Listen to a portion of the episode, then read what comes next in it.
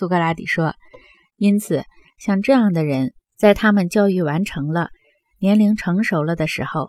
不是也只有这样的人，你才肯把国家托付给他们吗？”阿德曼托斯说：“苏格拉底呀，对于你上面所说的这些话，虽然没人能加以反驳，然而这些一直在听着你刚才讨论的人，他们觉得他们由于缺乏问答法的经验，在每一问之后。”被你的论证一点一点地引入了歧途，这些一点一点的差误累积起来，到讨论进行到结论时，他们发现错误已经很，结论已经和他们原先看法相反了。他们觉得这正如两人下棋，棋艺差的人最后被高手所困，一个子儿也走不动了一样。他们在这场不是使用棋子儿，而是运用语言的竞技中，最后也被逼得哑口无言了。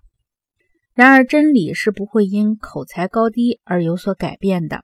我是注意到了刚才的讨论情况说这个话的，因为现在人们可能会说，他们虽然口才不好，不能在每一个提问上反驳你，